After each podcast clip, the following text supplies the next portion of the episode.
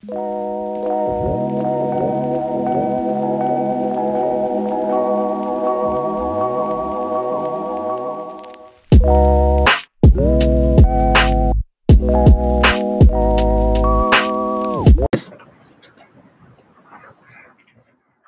a Ojalatas.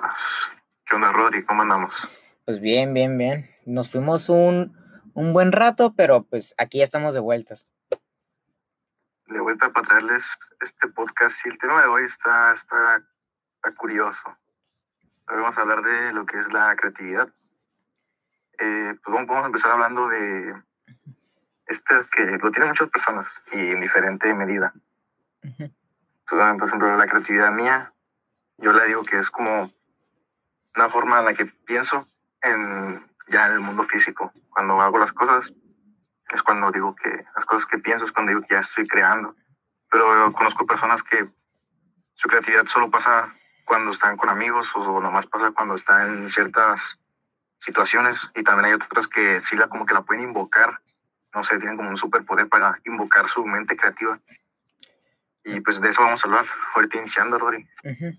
Sí, porque pues, o sea, la creatividad es diferente eh, en las personas. Es como porque mi tipo de creatividad es como, se me ocurre una idea en el instante y, tengo, y no sé, soy un- una persona que hace muchas ideas en poco tiempo. Pero en lo que soy malo es planeando. Ahí sí te lo juro, soy malo. Porque pues, no sé, es como una ventaja y una desventaja. Yo digo que las, los tipos de creatividad tienen sus ventajas y desventajas. Porque como tú dijiste, puedes que se te ocurran varias cosas, pero si no las sabes planear, pues no sirve de nada. En tu caso, ¿cómo son la, tu, tu creatividad, Gustavo? Eh, pues, pues mi proceso creativo, yo lo digo como más de como una chispa, de que de la nada me llegan las ganas. Yo cuando creo o hago cosas, casi siempre a lo que más voy es a escribir. O sea, yo no pinto, yo no toco música, yo escribo. Y lo que pasa es que de la nada me, me, me dan ganas, me dan ganas así nomás. Y porque tengo una historia que quiero escribir, digo, a la verga, tengo que escribir esto. Y entonces empiezo como borrar la historia, ¿no? Ah, perdón por la, por la grosería. Pongo ahí Ya, un pues, borrador de historia, ¿no? Ahora escuchamos tú, yo y el Alfredo. Pues, Eh, ahí pongo como más o menos lo que, lo que voy a poner. Que cómo va a empezar, que el personaje más chilo, que el tema que voy a tratar. Y me hago como, como si estuviera hablando, conmigo mismo en el papel. Me pongo, eh, el personaje va a estar chilo y se va a aparecer hasta así instrucciones que yo entiendo ujú, y después las voy elaborando. Eso, eso, eso pasa con Ujú. las historias como que se me ocurre una idea y la hago. Pero las que son de que tengo, tengo, tengo que escribirla, no hago borrador, ni hago ni madres mm, directamente me pongo a empujar el texto de mi mente a la computadora, a mi mente o, a la, o al papel, a la pluma. Así directamente como salga el primer borra- borrador. O sea, no paro hasta que tengo un buen cacho. Y me- ya, y me, me como que me relajo cuando ya queda y lo dejo descansar. mm. Y al siguiente día me fijo y digo, ah, ok, está perrón, está perrón, sí tiene potencial. Eh, y si no, si lo tacho de que nada, no está tan chilo, eh, pues lo tiro, lo hago papel y digo, no, a ver, ¿de qué otra forma puedo plantearlo? Porque en mi proceso creativo siempre este, intento, antes de empezar, quiero empezar con el pie derecho. Entonces, si de, de inicio la idea no me gusta, ya sé que en el futuro me da flojera terminarla, si no me gusta. Entonces ahí sí le meto caña cuando se trata de, de, de la planeación inicial. Sí, que es como el proceso creativo, ¿no? Bueno, eh, yo, yo no hago tantos como, como escribir tradicionalmente, porque pues a mí mi interés es el cine. Y pues ahorita estoy escribiendo dos guiones. Se podría decir que son diferentes, pero tengo la idea, porque no, porque, mira, uno es de vaqueros y otro es más bien como un drama, se podría decir, ah, criminal, no sabría decirte, que son dos cosas policial. diferentes. Ajá. Porque comienzo, o sea, tengo unas ideas de que sirven en esta o en esta. Y es como que Ajá. ahí voy jugando. Pero yo no soy como de las personas de que sé cómo va a ser el personaje, pero me cuesta saber cómo dirían las, las cosas, ¿sabes cómo? Porque pues muchas personas piensan que en el guion tiene que ser como realista, pero yo, yo tengo otra opinión que no tiene que ser realista porque tiene que ser más bien que el personaje parezca real, no que su guion lo dice, o sea, su diálogo es real, no, el personaje tiene que ser real. Porque, ¿cómo dirías en una manera real? Como por ejemplo, hay que tomar una película. Ah, Star Wars. ¿Cómo dices de manera real? La fuerza es algo que está entre nosotros y te permite mover cosas, te permite lanzar rayos, ¿entiendes? No es algo muy real. Pero es algo que lo, como los personajes sienten que es, no, es real para los personajes y es real para ese universo. Se ve como... en el Y algo que he notado muy extraño es que se siente muy distinto escribir en inglés y en español. Mm, Porque cuando escribes en inglés, no sé, yo digo que tienes más como... Más habilidad como para... No, no habilidad, no Puede ser. Es como que más lógica, lo que vas escribiendo, como que está mejor estructurado. Ándale.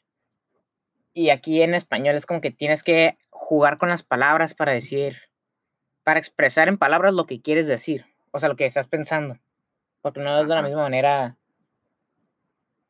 Por eso las traducciones, o sea, cuando doblan películas y eso está medio extraño porque pues no puedes tomarlo literalmente y traducirlo al español porque pues no funciona. Pues, no sé. ¿Y tú cómo va con tu proceso creativo, Gustavo? Pues ahorita, de hecho ayer terminé de escribir un, cuento corto, lo tenía que escribir y vaya, el que en sí se trata de, es una, es una ficción, es una ficción, de la cárcel de un güey que cometió un crimen y unos cirujanos le pusieron como un esqueleto, como de forma como de cables, por todo el cuerpo que lo controla. Y lo, está, está en prisión. Y el cuerpo ese, pues él no lo puede controlar, entonces se controla a sí mismo. Y es, habla y está torturando, es como una tortura diaria, de que se pues. despierta y lo primero que hace es vestirse de traje y se echa agua se echa agua y luego se va a un cuarto frío y luego tiene que encajarse unas agujas en los dedos. Así como, ¿me entiendes? Sí. Por, por abajo de la uña. Así como, bien así, lo intenté escribir que estuviera este, brutal. Porque pues me, me, estoy desquitando de un de alguien que me hizo enojar, güey. Y me estoy desquitando ahí y dije, a la madre, te voy a dar en toda tu... Tenía esas ganas, güey. Pues la rabia está que me escapa y dije, no mames, lo tengo que escribir. Y ahí quedó, ya lo terminé. Y de hecho, había, había partes en las que decía, no, voy a ver cómo, en inglés cómo suena esto. Porque quería decir filthy, algo así, y no podía. Filthy. No encontraba la palabra. Como sucio. Filthy, ajá, como sucio, mugriento, este, chamuscado, pero no encontraba la palabra exacta porque quería hablar de una mesa de metal. Mm, sí, mm. como, podrías decir como una, una mesa de metal mugrosa, o no puedes decir mugrosa porque muchos ya... Suena, ajá, güey, es que el inglés, luego me caí en cuenta que en el inglés las palabras, bueno, en español las palabras son muy directas, son muy de que al chile te tiran, dicen, dicen las cosas de, como, son. Y en inglés como que da un poquito rodeo. Si dices que alguien es, no sé, digamos, eh, he's angry, en, en, inglés suena como que, ah, pues está enojado, pero puede ser molesto, puede ser tal, tal. Si en español dices, no, pues este, este güey está enojado, te lo imaginas como más fuerte. Y ahorita con mi, ese, ese, ese cuento, yo te dije que te lo iba a pasar, pero como terminé ayer, todavía no le quiero hacer publicidad. Hasta Pásamelo para darle una leída. una última leída. Sí, porque es algo importante que la creatividad yo creo que también te impulsa en el momento como sientes, ¿sabes cómo? Si te sientes feliz, pues es muy probable que escribas como algo más fantasioso o, o algo, o algo más como, pues, no sé, feliz. Si estás triste, pues vas a escribir como deprimido o vas a, te, vas a inventar una historia en base a ese sentimiento de pues, tristeza, soledad o una cosa así. Digo que es como la esencia que le da el autor, ¿sabes? Como el sentimiento, como se siente. ¿No lo crees, Gustavo? Creo que esas son, sí, son las mejores historias, las de las que tienen el sentimiento del autor de ese momento. Por ejemplo, imagínate un güey, que el güey que estaba escribiendo, no sé, Up. Es un güey, pues supongo que estaba, o sea, se pudo, se pudo sentar en una silla y decir, a ver, voy a crear una historia que esté entretenida, que tenga un giro dramático, que esté linda y así. Pero el güey que escribió Fight Club, estaba escuchando cómo estaba diciendo, o sea, el güey literalmente estaba viviendo la primera parte de la película cuando se decidió a escribirla. Por eso, se, pues, aparte de que los, los actores son la, la riata, está ah, que es con Brad Pitt y con este otro güey, pero sí sé que Brad Pitt es ahí mm, como el powerhouse. Y el guion de ese güey tenía que ser para, para actuarlo, sí. Bueno, porque también tú que estudias cine, eh, si, si, miento, me, eh, me corrige el güey. Pero el actor, por más chilo que sea, güey, si le das un mal guion, no va a poder eh, hacer mucho. Ajá, estás en la Si las malas líneas, a menos de que, o sea, sí, puede hacerlo, güey, pero literalmente él te, él te tendría que decir qué diálogos ponerle. Y eso como que le quita, le quita, como que lo saca el papel de actor. Sí, el, no se pone personaje. Perjudicaría la obra, güey. Sí, porque eso pasa, creo que eso pasó con las películas de Star Wars, que pues George Lucas no es una persona que pueda hacer como, o sea, sabe hacer un mundo, ¿sabes cómo? Pero los diálogos o el guion ahí está como medio extraño, que muchos actores se quejaran de eso, porque pues puede que sean como el que más sufrió fue Anakin, porque es, estuvo muy extraño esos diálogos de no me gusta la arena, una cosa así, y pues, pues yo no he visto más a ese actor. Y es algo como que, como los actores, porque los actores, los guionistas y el director, yo creo que son las personas que más interactúan con el guion, además de los, pues, las personas que son de continuidad y eso. Y son las personas que más interactúan con el guion, que los que más leen. Y hay muchos actores que terminan haciendo sus propias obras, porque pues de la misma práctica que tienen, o sea, ejerciendo su oficio, pues les interesa eso.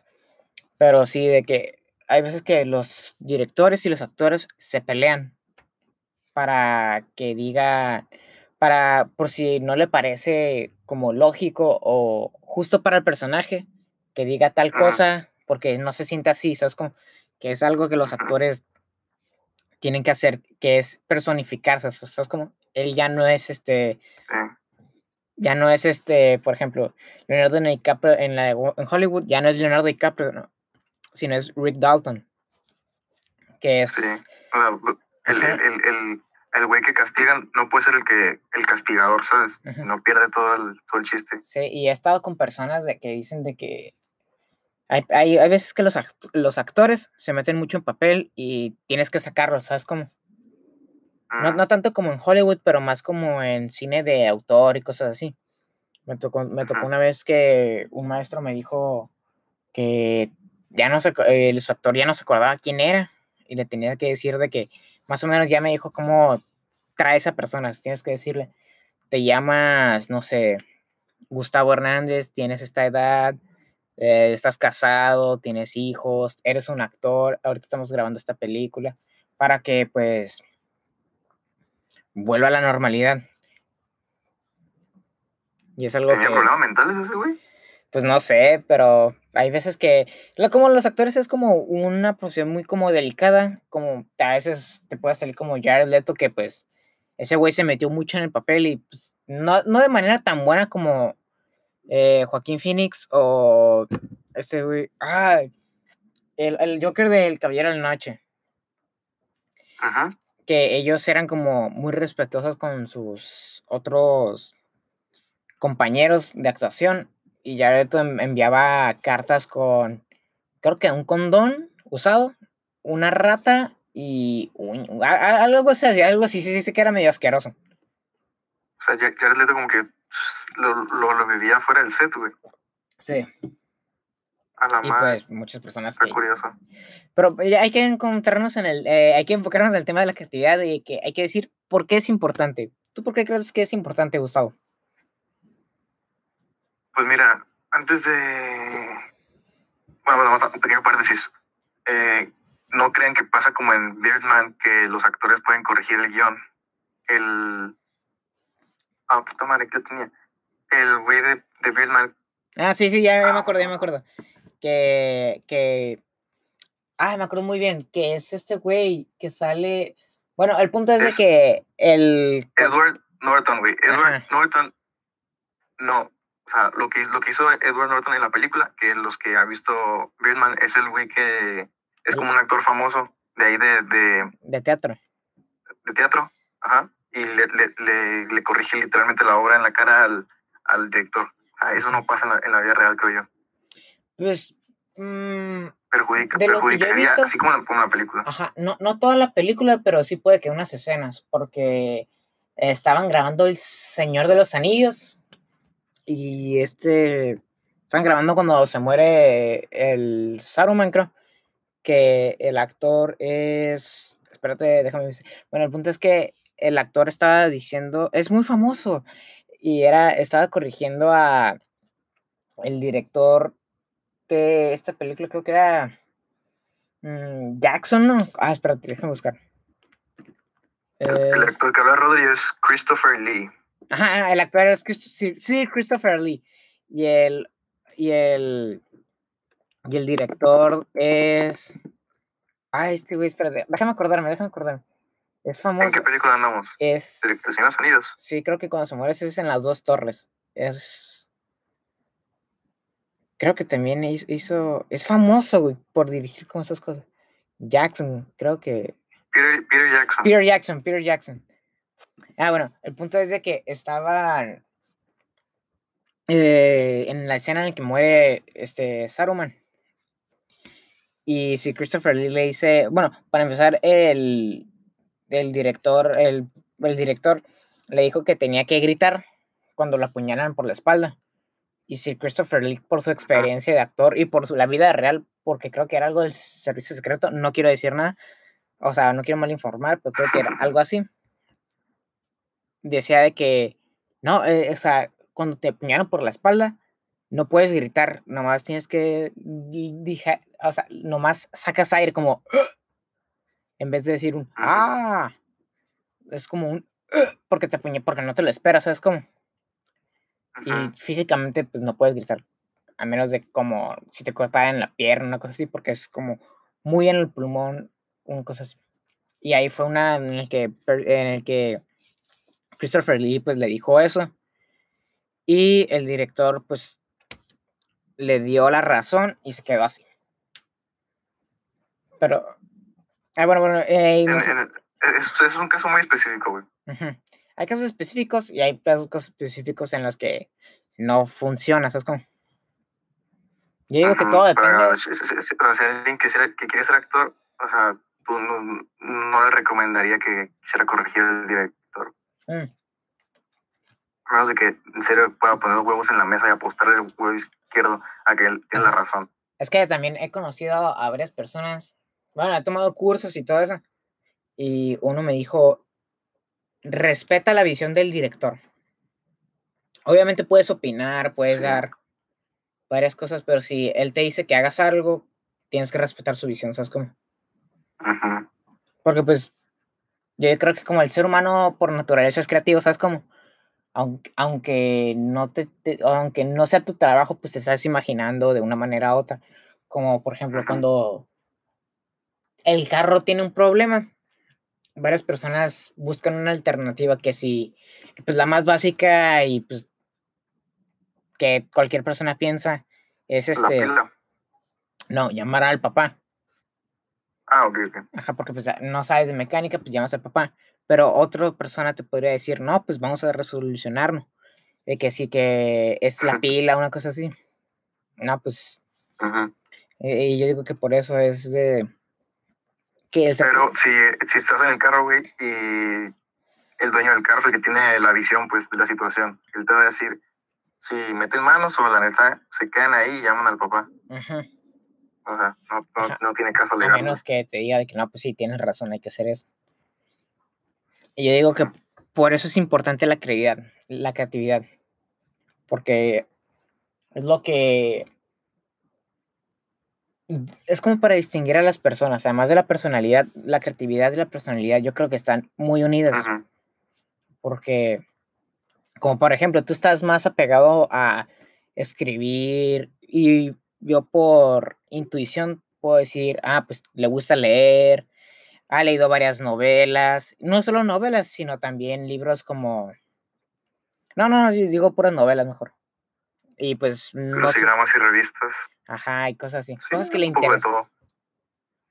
Y pues si me ves a mí, pues dices, ah, pues puede que él no lea tanto. O sea, sí, sí, me, sí he leído, pero no tanto. yo, yo, diría, conoce actores, ese güey ha escuchado, o sea, está muy entrado en conocer directores, conoce películas, es lo que yo pienso.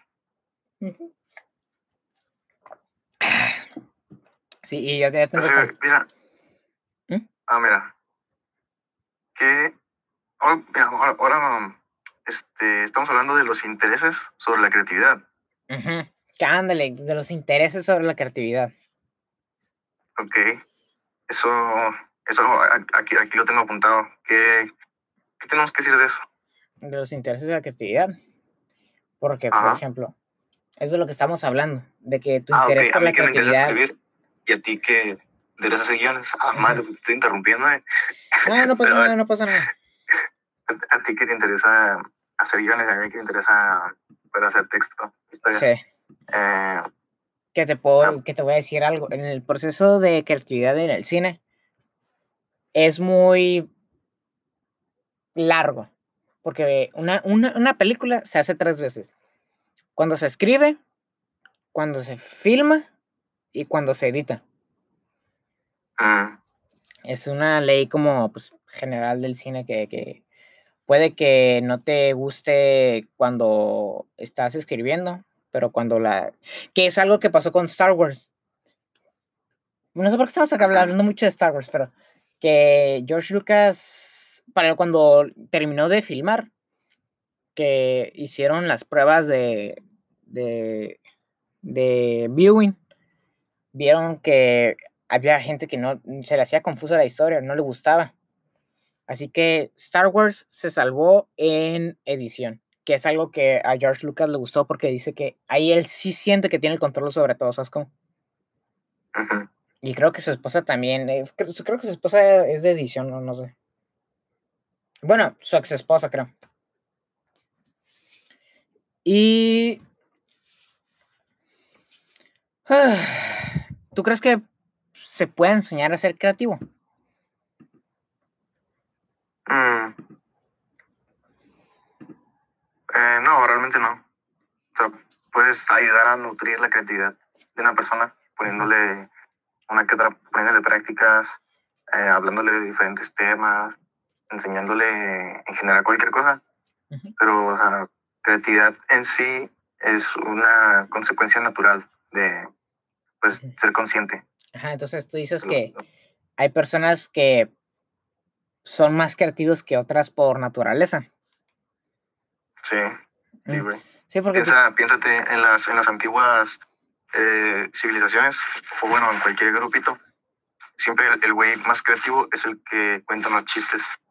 Y ese güey es, es más creativo por, por naturaleza. Ah, pues sí, tiene razón. Que es algo extraño que pues, las escuelas han estado impulsando esos proyectos de enseñar a ser creativo, como por ejemplo tú y yo, que en la materia de TICS, los primeros meses era, nos enseñaron a hacer creati a procesos creativos. Pues la clase se llama Taller de Innovación y Creatividad. Ah, pues sí es cierto, güey, se me había olvidado, se me había olvidado eso. Pero la, neta, a ver, te, doy tu opinión, güey, ¿qué crees que funciona la neta? Mm, yo digo que es más bien como no enseñar, sino a abrir la mente, o sea, es como, porque yo digo que todos tenemos el potencial, como por ejemplo, o sea, todos tenemos el potencial y solo es como tu tarea a alcanzar, o sea, que ese potencial se convierta en trabajo, ¿sabes cómo? Porque puedes hacer, o sea, te puedes basar en nuevos trabajos, o sea, trabajos de otras personas y te puedes decir, ah, me gusta esto, quiero ver cómo lo hicieron te fijas cómo lo hicieron y dices, mm, yo creo que puedo hacer algo con lo que ellos hicieron. Que puede ser como, por ejemplo, en películas hay muchas tomas que hacen referencia a pinturas. Que en la isla siniestra de Martin Scorsese eh, hay una escena en la que, bueno, una toma. Bueno, sí, escena toma en la que pues Leonardo DiCaprio está abrazando a, a su esposa pues de atrás mientras está como que haciendo como fueguito, una cosa así. Y está basada en una pintura. No me acuerdo cómo se llama, pero sí sé que, como por ejemplo, entre todas las artes, hay influencias sobre otras. La fotografía que está casada con la cinematografía, eh, también con los dibujos, la fotografía. ¿Y tú qué piensas, Gustavo? Hazme una pregunta más específica. Ahorita acabo de tomar un sorbo de elixir. Contesto lo que sea. Que es como, ¿qué opinas sobre las influir en el cine y no sé, también por qué no criticar el arte? Bueno, no el cine, el cine, eh, en influir en la creatividad y criticar un cierto tipo de creatividad. Ok. En la creatividad lo que influye, pues, como dijiste, son todo lo que te rodea y diferentes prácticas influyen entre ellas. Ya ves, el cine pues no existía y pues es la llegada del cine lo que combina un chorro de artes, las primeras seis artes que serían eh, escritura, teatro, tal, tal y tal, música. El séptimo arte es el que ya combina un chorro de esas. Eh, si me preguntas a mí cómo, cómo yo veo el de, influir en la creatividad de otros, yo lo veo que esa es, la, pregunta. Sí, y también como, o sea, más bien como qué opinas y un aspecto en el que muchas personas como se lo toman como muy a pecho, que es el de criticar. Uy, las críticas. Sí. Mira, primero te contesto lo primero. influir, en el otro, en su proceso creativo, eh, la neta lo veo como algo, eh, algo malo si lo haces en mal plan. Igual, la, la, la, crítica es lo mismo. Creo que puedo responder. la crítica, o sea, yo, yo soy muy de querer que si me critiquen, me digan así de, un putazo las cosas. Me digan, no, está mal. Porque a mí no, no me afecta porque sé que puedo volver a hacerlo. Pero si, por ejemplo, el cuento que acabo de terminar, eh, me digan que está mal, yo sé que, entonces, yo, ya, yo, porque yo soy mismo, ok, me, estoy haciendo bolas, güey. Primero, primero, la crítica es buena si te la dicen en buena onda. Y tú siempre eres tu primer crítico. Entonces, si ya tienes tu, tu primer crítico, que normalmente nosotros mismos somos muy, muy rudos con nuestra propia crítica, o sea, nos criticamos muy feo a nosotros mismos, eh, como parte de perfeccionarnos, ¿no? Si ya tienes eso y no pides una crítica externa y llega otro güey y te critica, pero no solo pediste y tú ya te criticas a ti un chorro, entonces, más que ayudarte, te va a molestar esa crítica externa. En cambio, eh, lo que sería mi caso, si yo ya tengo mi texto, ya lo critiqué yo, lo, por varios días, lo estoy trabajando como una semana y para el fin de semana lo llevaba varios días, lo estaba criticando, muchas veces lo corregí, lo cambié, lo borré todo, lo volví a empezar. Y a cualquier cosa que me diga bien, le, ese cuento yo lo puedo mandar y le puedo decir, dime lo que sea, güey. Si está mal, dime, dime que está mal, porque yo, yo ya sé que está bien. Entonces, esa crítica para corregir eso me afecta en ver si, si, si gusta lo que hago porque puedes, puedes hacer lo que quieras, güey, pero si a él le gusta, no te conviene seguirlo. espera, espera, Gustavo. Espérate. que tienes, tienes que... Es que no, no, sé si yo ando teniendo fallas en el internet o pues, si es la aplicación, pero te, te estás escuchando como robot. Estás como, como trabado, como que. Y. Ahora te lo vas a escuchar en el podcast. Ay. Ah, creo, que es el internet, creo que es internet. Eh, bueno, si quieres, pues ahorita aquí le paramos. Porque ya va a. Porque nomás por eh, grabar durante 30 minutos. Y ya llevamos 29. Ya. Ah, ok. Bueno, y resumiendo, ya al chile, eh, no critiquen y dejen de criticar. Y ya, esos son los pilares de oro para, para ser gente creativa. Ahí concuerdo mucho contigo porque naturalmente como persona creativa yo quiero ver lo que opinan las, las personas sobre cierto, o sea, sobre mi obra, ¿sabes cómo?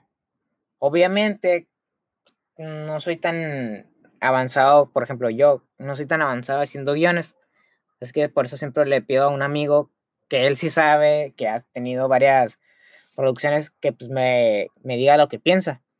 Casi siempre termina siendo de que me gusta la idea, pero aquí te faltan unas cosas. Que pues puede que al principio, o sea, yo no me lo tomo a pecho porque yo sé que él lo hace para que yo pueda crecer como cineasta, ¿sabes cómo? Porque si nomás te aferras a de que, ah, no, no, no, no, que la verga y cosas así, nunca vas a crecer.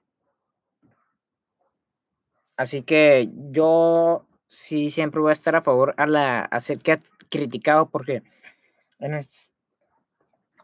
muchas, porque muchas personas tenemos mal el concepto de criticar. Pensamos, pensamos que nomás es hablar mal, pero criticar puede ser para bien o para mal, no solo para mal porque estamos muy, muy apegados al concepto de criticar como a las personas, de que, ah, él es, él es buena onda, pero eh, huele feo, una cosa así, huele a caca, una cosa así. O no me gusta porque es hipócrita, una cosa así. Y no tenemos a pensar el concepto bueno de criticar qué es lo que hace, que es que crezcas. Y bueno, ¿Qué, qué sigue? Vamos a hablar de la inspiración, Vamos a hablar de la inspiración. Ah, rara de la inspiración. ¿Tú cómo...? No, no, Vamos a hablar. Sí, sí, sí, sí. ¿Tú cómo te inspiras, Gus? Yo me inspiro de que cuando algo me tiene que pasar para que, para que me llegue la inspiración. Pero también la gente que voy leyendo me va inspirando. Como cuando leí Borges, un poco se me quedó. También cuando leía Huxley, este, y cuando leía Bradbury, también sé que me va a pasar lo mismo. Eh, las maneras que, o sea, las, las, cosas que todos al final eh, con los que me inspiro, que son como mis, mis modelos, algo de poquito de su obra, pues se va quedando en mí cuando pienso en crear. Este, pero, güey, eh, yo la verdad, yo siempre que me he inspirado por algo que leo, veo muy claro la delgada línea entre inspirarme con él y copiarle. porque es malo copiar. Que es algo muy importante. Claro, claro que no puedes crear algo completamente nuevo siempre y puede ser que copias a veces, pero no copias, eh, no puedes copiar realmente, no es bueno copiar realmente la obra de otro. Imagínate que, que un güey de repente te diga, mira, güey, es que escribe, escribe un nuevo cuento, eh, chécalo, un nuevo guion, y empieza, letras en amarillo, de abajo hacia arriba, ascendiendo hacia, hacia una galaxia, en una galaxia lejana, hace, hace muchos años. Suenan trompetas. Sí, sí, que es. Eh, no, trompetas. O sea, empezar así no, no está bien. Pero si un güey te dice, escribe algo de la galaxia, eso, eso es completamente válido. O sea, claro que puedes, claro que no puedes crear algo completamente nuevo siempre, pero siempre puedes basarte en premisas que el otro usó. Eh, o sea, en mi caso, que yo, por ejemplo, en mi caso, que yo trato con pues, sensaciones humanas, no puedo inventármelas, no puedo inventar sentimientos. Y tampoco situaciones, porque pues hay un chingo de historias que escribo en todas las situaciones. Lo que puedo hacer es eh, elaborarlas, porque no me limita. si, si lo piensas así, pues todas las personas son muy diferentes, pero todas vienen de un óvulo fecundado. Que pues, si lo pasas al proceso creativo, una idea puede desembocar en pues, un chorro de ramas. Y por eso, cuando me inspiro, recalco, me fijo mucho en no copiar. Bueno, pues sí, porque, por ejemplo, te voy a presentar un concepto, o sea, un ejemplo de ¿qué es este inspirarte y otra cosa que es plagiar? ¿Sabes cuál es la serie The Good Place? Bueno, No. es de que personas que supuestamente pues mueren y son enviadas Ajá. al cielo. Y ahí es como que nuestra que la protagonista no se supone que debería de estar en el cielo porque pues era una persona mal. Te lo plantean de que hubo un error en la computadora y una cosa así. Y pues alerta de spoiler o spoiler alert es de que varias personas no deberían de estar ahí, se empiezan a pelear y un chorro de cosas y al final dan en cuenta de que nunca estuvieron en el cielo, sino en el infierno. Y es algo que te da un mega twist de la, de la serie. Lo siento si te la arruiné, Gustavo, pero no hay pedo. Es importante para este tema que es, es casi lo mismo que una obra francesa. No me acuerdo del nombre o y quién la hizo, pero eh, creo que era un, en vez del cielo, estaban en una sala y hacían, y eran tres personas que hacían la peor combinación posible y al final se daban cuenta que estaban en el infierno. Y te puedo decir por qué esta es una buena inspiración, porque en vez de estar en una sala, se supone que te lo plantean que estás en el, o sea, en el cielo y que te des cuenta que al final estabas en el infierno, que es el polo opuesto.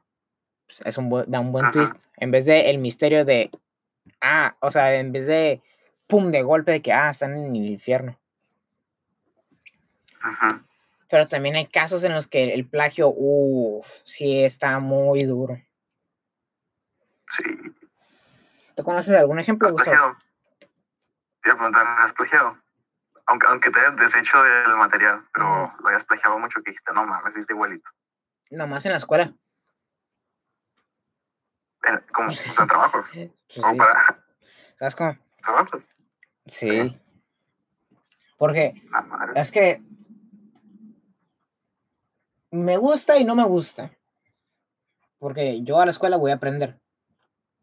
Cuando ya tengo Mm, algo aprendido, que sé que lo voy a hacer bien en el examen y que pues hago cosas que ya lo tengo súper entendido, pues le digo a un amigo que me pase la tarea para, no sé, aunque, aunque supongo que es para que ejercites tu mente y que sigas siendo, o sea, estés trabajando para entender aún más el tema. Por ejemplo, en, en, álgebra, sé cómo hacerlo, pero me da hueva. Es algo malo de mí que tengo que mejorar como persona porque es una falta de respeto plagiar, por ejemplo, en el cine. Yo diría una falta de respeto hacia el creador y hacia todas las personas que- y hacia todas las personas que trabajaron para que se lograra eso. mm. Es que yo digo que pues ya hay que concluir. Yo digo que pues sí, nos aventamos un muy buen episodio. Sí, güey, es que, es que la, la neta da para un chorro de temas, pero nos quedamos muy centrados. Sí, Sí. sí. Y espérenos la siguiente semana cuando el tema sea. Bueno, redoble de Eh, tambor. Las peleas. No, no, no. ¿Qué? El tema va a ser. Neon Genesis Evangelion. Ah, la madre. Ma- ¿me vas a hacer verla de nuevo? Arre. Sí, sí, sí, sí. Bueno, nos vemos a la próxima. Adiós.